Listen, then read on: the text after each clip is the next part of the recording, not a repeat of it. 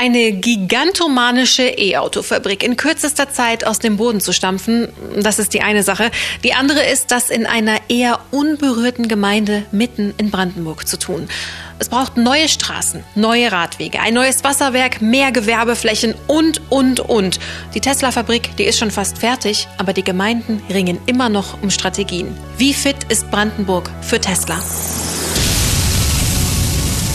U.S. electric car maker Tesla plans to invest up to 4 billion euros in its recently announced factory outside die negativen Effekte des Klimawandels zu minimieren. Now, Tesla has decided to make Berlin the home of its first Verwaltungsgericht Berlin-Brandenburg gab einem Antrag von Umweltschutzverbänden put uh, the Tesla Gigafactory uh, Europe uh, in the Berlin area. Giga Grünheide. Tesla in Brandenburg. Willkommen zur Folge mit Philipp Barnsdorf. Hi. Und Phil Beng. Hallo. Und wir fragen uns heute, ist Brandenburg bereit für Tesla?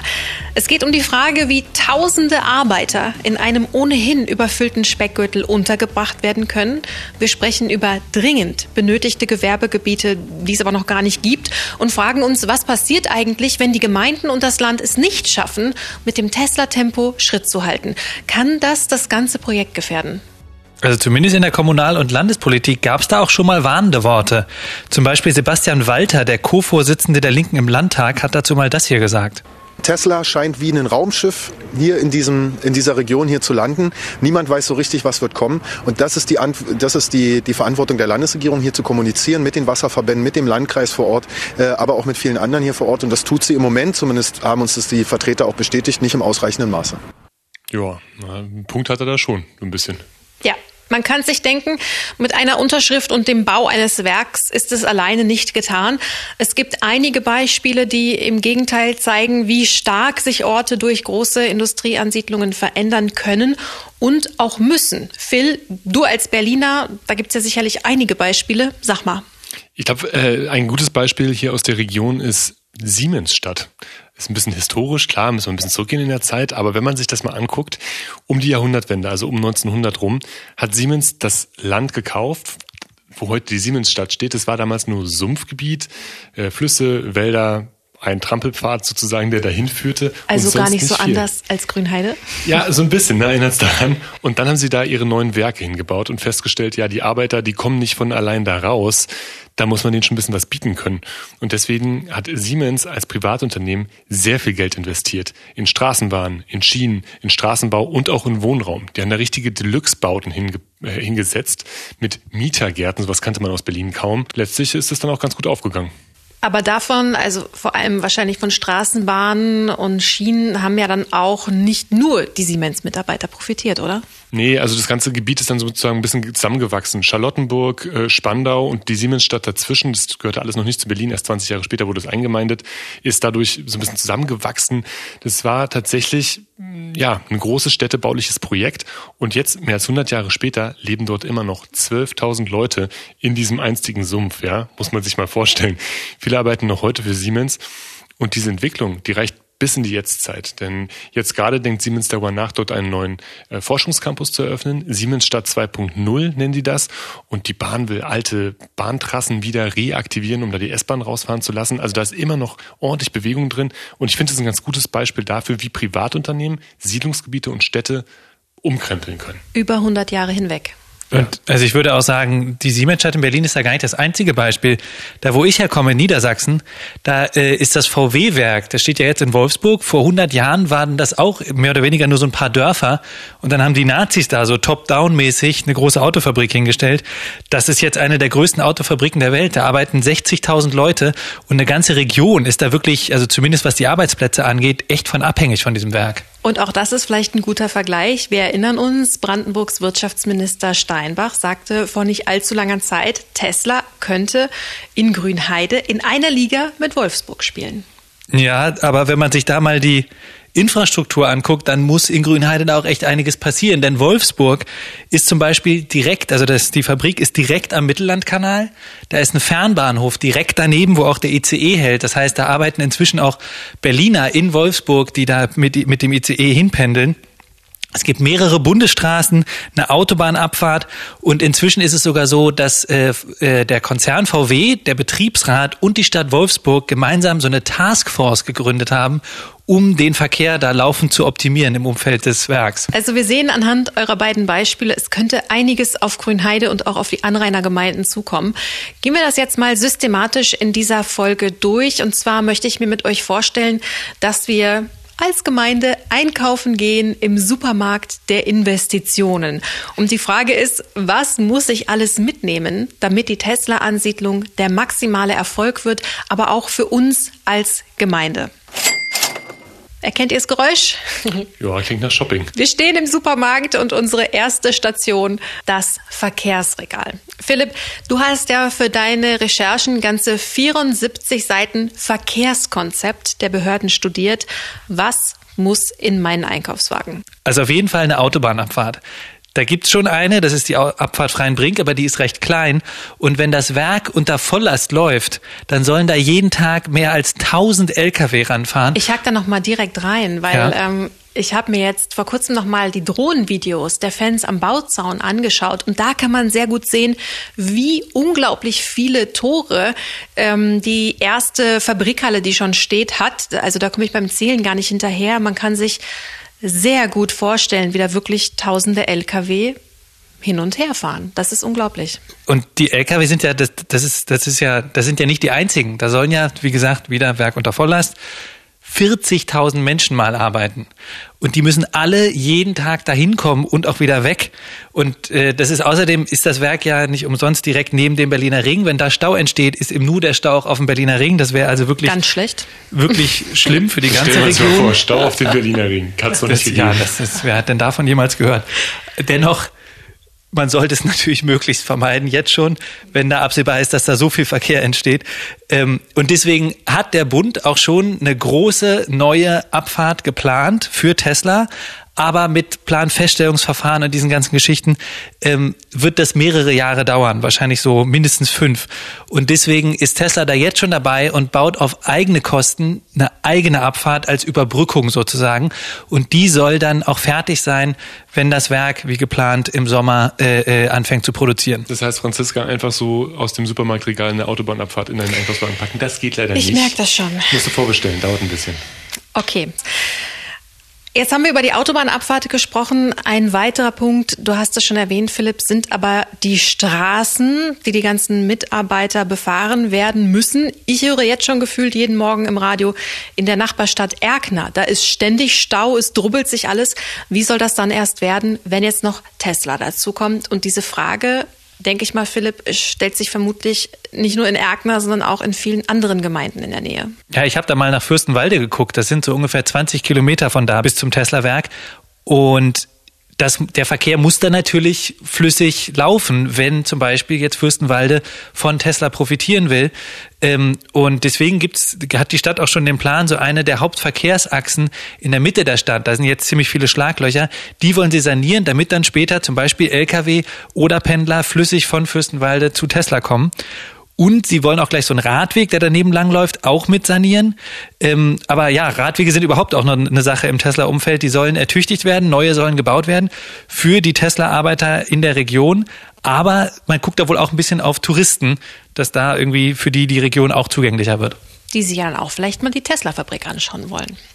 Jetzt hat sich Elon Musk aber unter anderem auch wegen der Schienenanbindung für den Standort Grünheide entschieden, obwohl er ja da auch noch ein paar Verbesserungswünsche hat, oder?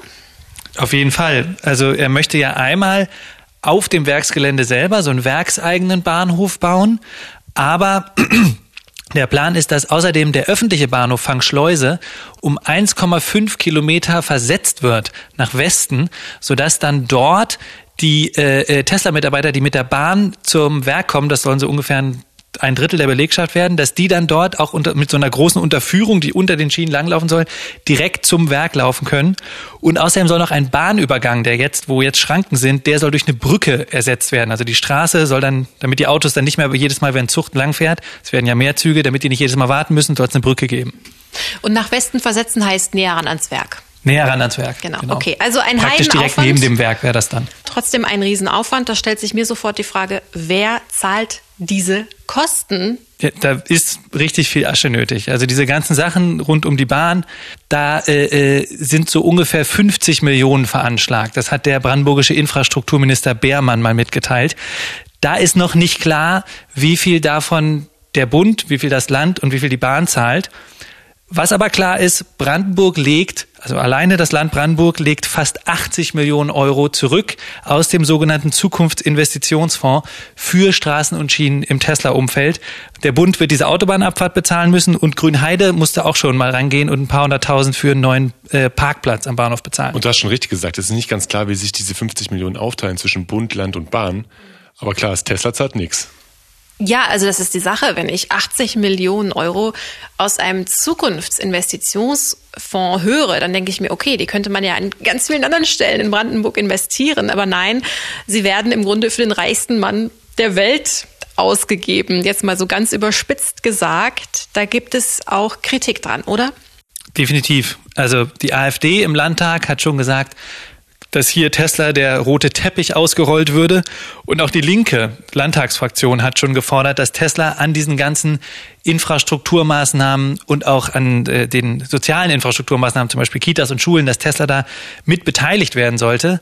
Ich habe da mal mit dem Juristen Ulrich Battis drüber gesprochen und der hat mir gesagt, sowas ist durchaus möglich über einen Vertrag und das wird an anderen Stellen auch schon gemacht. Bei Tesla in Brandenburg passiert das jetzt wohl nicht man muss da, finde ich, schon dazu sehen, das hätte wahrscheinlich Brandenburgs Verhandlungsposition, als es noch darum ging, wo Tesla hingeht, sehr, sehr geschwächt. Und ähm, das Kalkül von Brandenburg wird da wohl sein, dass äh, das Land jetzt natürlich diese Straßen oder unter anderem das Land diese Straßen jetzt bezahlt, aber das Geld soll dann ja wieder reinkommen über Steuergelder. Und ist ja außerdem auch so, das sind ja öffentliche Straßen. Also es sind ja dann keine, das ist ja kein Tesla Privatbahnhof, den können dann ja alle benutzen. Und schließlich kann man ja vielleicht auch sehen, klar, diese Infrastrukturmaßnahmen, die werden mehrere hundert Millionen Euro kosten. Aber Tesla investiert ja auch massig. Also die investieren ja noch mehr. Was die investieren geht ja in die Milliarden. Damit gehen sie ja auch ein beträchtliches Risiko ein. Muss man vielleicht auch so ein bisschen mit in die Gewichtung einbeziehen. Okay. Also es macht schon Sinn, ähm, wenn hier das Verkehrsinfrastrukturkonzept auch von Seiten des Landes und der Gemeinde ähm, finanziert wird. Dann ist da aber noch ein Punkt, ähm, den wir vielleicht ansprechen sollten, denn auch der zeigt, wie komplex eigentlich die Tesla-Ansiedlung für die Region ist. Jetzt wird nämlich auch noch ein Hafen involviert und da war ich überrascht, denn ähm, ein Hafen kommt einem jetzt nicht unbedingt in den Sinn, wenn man an Brandenburg denkt, aber so wurde das Ganze dann Mitte, Ende März in unseren RBB-Nachrichten verkündet. Der Hafen in Königs Wusterhausen steckte seit 2017 in der Krise, weil keine Braunkohle mehr verschifft wurde. In den letzten Jahren versuchte der Hafenbetreiber bereits, sich neu aufzustellen, mit der Verschiffung von Holz und Zement. Künftig sollen nun auch Zulieferteile für die Produktion von 1000 Elektroautos pro Woche vom Hafen per Lkw zur Tesla-Fabrik nach Grünheide transportiert werden. Naja, also mal ganz kurz zur Klärung. Ne? Hafen ist vielleicht ein bisschen dick aufgetragen.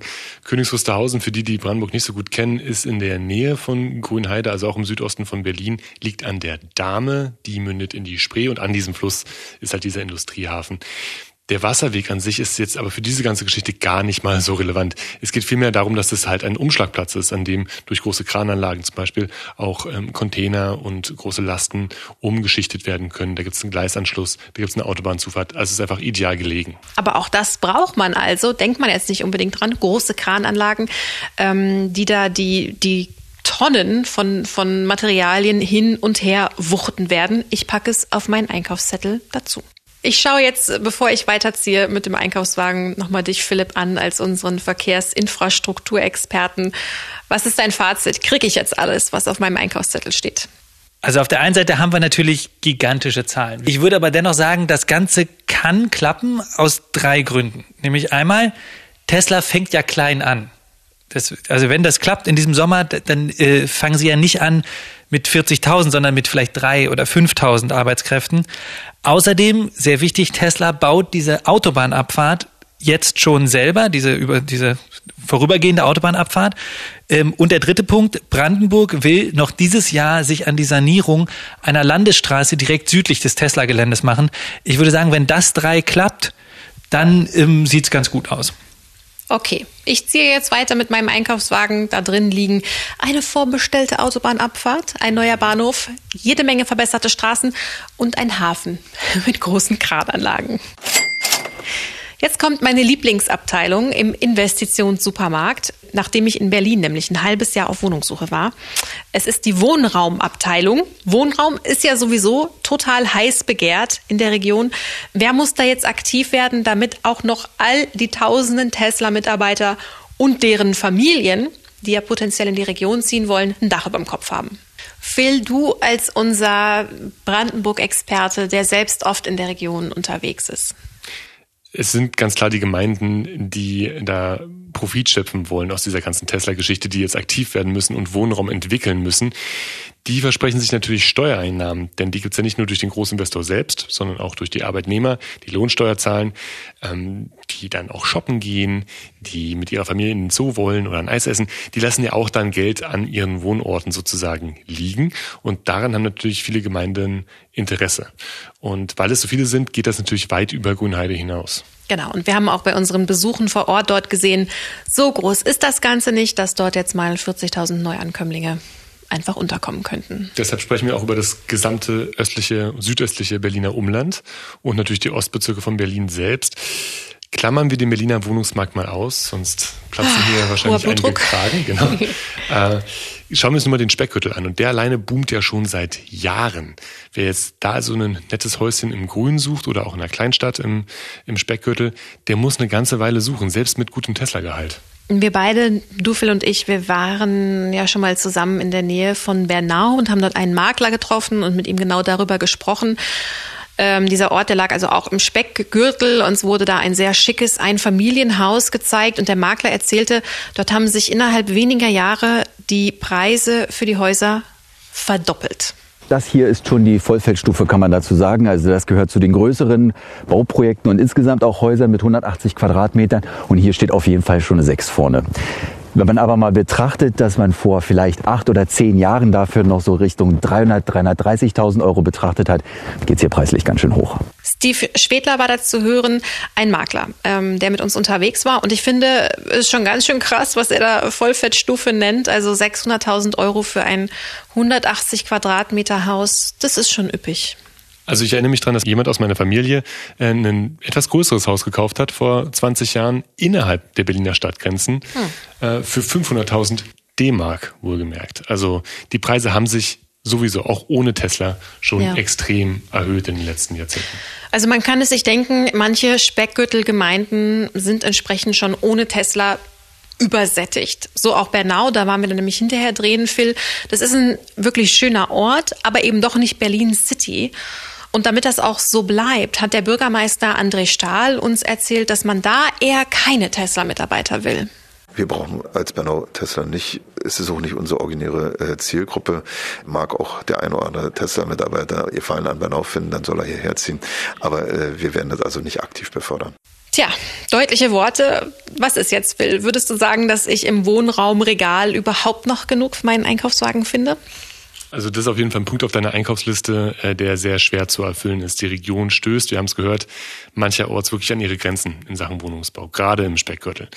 Ähm, trotzdem versucht man, neue Räume zu erschließen. Die Gemeinden sehen da Verdichtungspotenzial von 30 bis 40.000 Wohneinheiten. Wobei man nicht vergessen darf, das sind Potenziale, die die da ausgerechnet haben. Ne? Bis da wirklich 30.000 Wohneinheiten beziehbar fertig sind, geht noch eine Menge Zeit ins Land.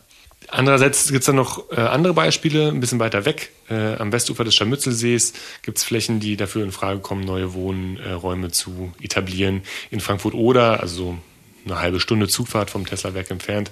Ähm, da ist auch noch einiges an Wohnungsleerstand, was genutzt werden könnte. Und da ist es aber auch schon relativ konkret. Also die Stadt will da ja ganz konkret 100 Einfamilienhäuser bauen und noch ein paar Mehrfamilienhäuser dazu. Und da gibt es ja auch noch Pläne von äh, äh, privaten Investoren. Die wollen ungefähr nochmal die gleiche Menge auch dazu bauen. Ja, also Bauunternehmer aus der Region, die berichten auf jeden Fall von wachsenden Nachfragen. Nicht nur aus Berlin, sondern inzwischen aus dem ganzen Bundesgebiet und sogar aus Teilen Polens. Da gibt es also schon ordentlich Bewegung. Ich muss aber sagen, ich habe ein bisschen meine Zweifel, dass das tatsächlich ausreichen wird in der Kürze der Zeit. Aber es ist schon irre, wenn man darüber nachdenkt, dass man jetzt aus ganz anderen Teilen Deutschlands plötzlich in die unterschiedlichsten kleinen Brandenburger Orte ziehen will. Ja. Gut, aber ich halte fest, es herrscht ein bisschen Ebbe am, am Wohnungsregal. Mein Einkaufswagen, der bleibt dann doch leerer, als ich es mir erhofft hatte. Gut, schlendern wir jetzt mal weiter zur Gewerbetheke. Da ist eine Formel, ähm, die wir in diesem Podcast immer schon mal wieder hatten.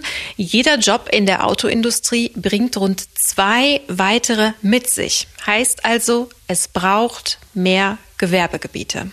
Auch bei Tesla, die sind ja sonst dafür bekannt, dass sie relativ viel selbst herstellen, also mehr als andere Autohersteller.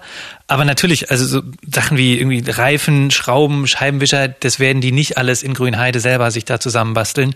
Das werden sie einkaufen von Zulieferern. Und Zuliefererbetriebe brauchen so wie alle Betriebe natürlich am Ende auch Platz. Und da ist es so ein bisschen wie auf dem Wohnungsmarkt, auch wenn man es nicht denkt, weil Brandenburg ja nun wirklich ein verdammt weitläufiges Flächenland ist. Mit den Gewerbeplätzen ist es ein bisschen schwierig, oder Philipp? Brandenburg ist sehr weitläufig mit ganz viel Wald, aber das ist halt nicht alles äh, Gewerbegebiet.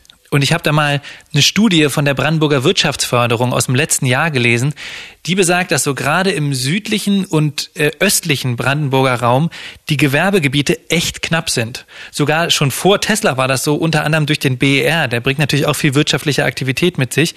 Außerdem gibt es noch viele Firmen, die jetzt in Berlin noch sind, die nach Brandenburg ziehen. Ähm, und diese Studie rechnet damit, dass da schon in diesem Jahr so eine Art Flaschenhalseffekt entstehen wird. Außerdem auch deswegen, weil ähm, viele äh, äh, Investoren, gerade zum Beispiel Logistiker, die Tesla beliefern könnten, die brauchen viel Platz. Und viele von den Gewerbegebieten sind kleiner als fünf Hektar, äh, sodass da die für manche Investoren gar nicht in Frage kommen. Okay, also es klingt kritisch. Heißt das, auch hier bleibt jetzt mein Einkaufswagen eher leer? Mm, ja, es ist knapp. Aber es tut sich auch was. Also vielleicht nochmal zurück nach Frankfurt-Oder, das ist so ungefähr 70 Kilometer von Tesla entfernt. Die wollen ihre Gewerbeflächen verzehnfachen. Also da gibt es im Moment so circa 40 Hektar. Die wollen raufgehen auf 400 Hektar. Also echt eine ganz schön große Fläche. Ja. ja, also ich habe es mal, ich hab mal ein veranschaulichendes Beispiel gesucht. Das ist zweimal so groß wie der Tiergarten in Berlin und das scheint auch schon erste Früchte zu tragen. Zum Beispiel die Logistikfirma Alcaro, die mit Tesla zusammenarbeiten will, die haben sich schon acht Hektar gesichert in Frankfurt-Oder und wollen da so eine große Lagerhalle bauen. Die Stadt ist dann außerdem noch in weiteren Gesprächen, auch mit äh, äh einigen mittelständischen Industrieunternehmen. Ja, und da ist dann natürlich schon die große Hoffnung, dass man äh, damit auch den Haushalt wieder ein bisschen ausbessern kann. Da hat ja natürlich unter anderem Corona da auch einen Millionen äh, Loch reingerissen. Genau, ein äh, äh, tiefes Loch reingerissen.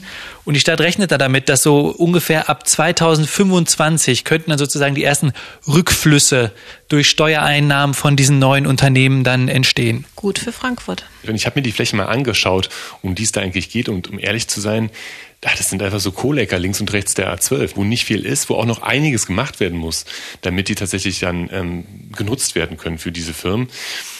Und um diese Flächen zu erschließen, ähm, müssen die auch ganz schön in Vorleistung gehen. Ne? Trotz Klammerkassen geben die ganz schön Geld dafür aus, damit sich da ähm, Gewerbegebiete etablieren können.